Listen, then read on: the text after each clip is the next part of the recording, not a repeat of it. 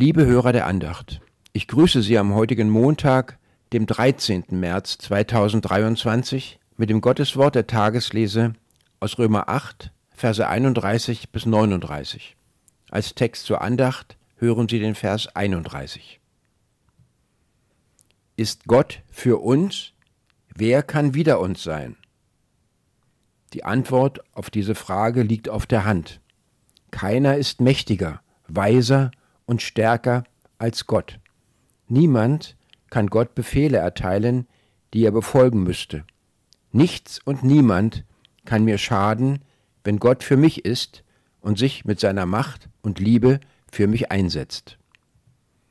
Aber kann ich mir da tatsächlich so sicher sein? Nicht, wenn ich auf mich selbst schaue.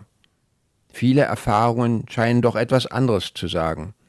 Leid und Not, ausweglose Situationen, scheinbar unbeantwortete Gebete und gescheiterte Christen.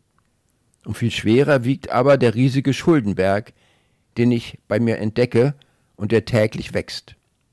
Wie kann Gott auf meiner Seite stehen, wenn meine Sünden seinen Zorn erregen? Doch Paulus wendet meinen Blick von mir selbst weg, hin auf das, was Gott getan hat und tut.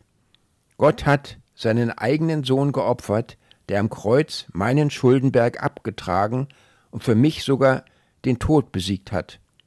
Weil Jesus lebt und vor Gott für mich eintritt, kann ich tatsächlich gewiss sein, mit Jesus wird Gott mir auch alles andere schenken.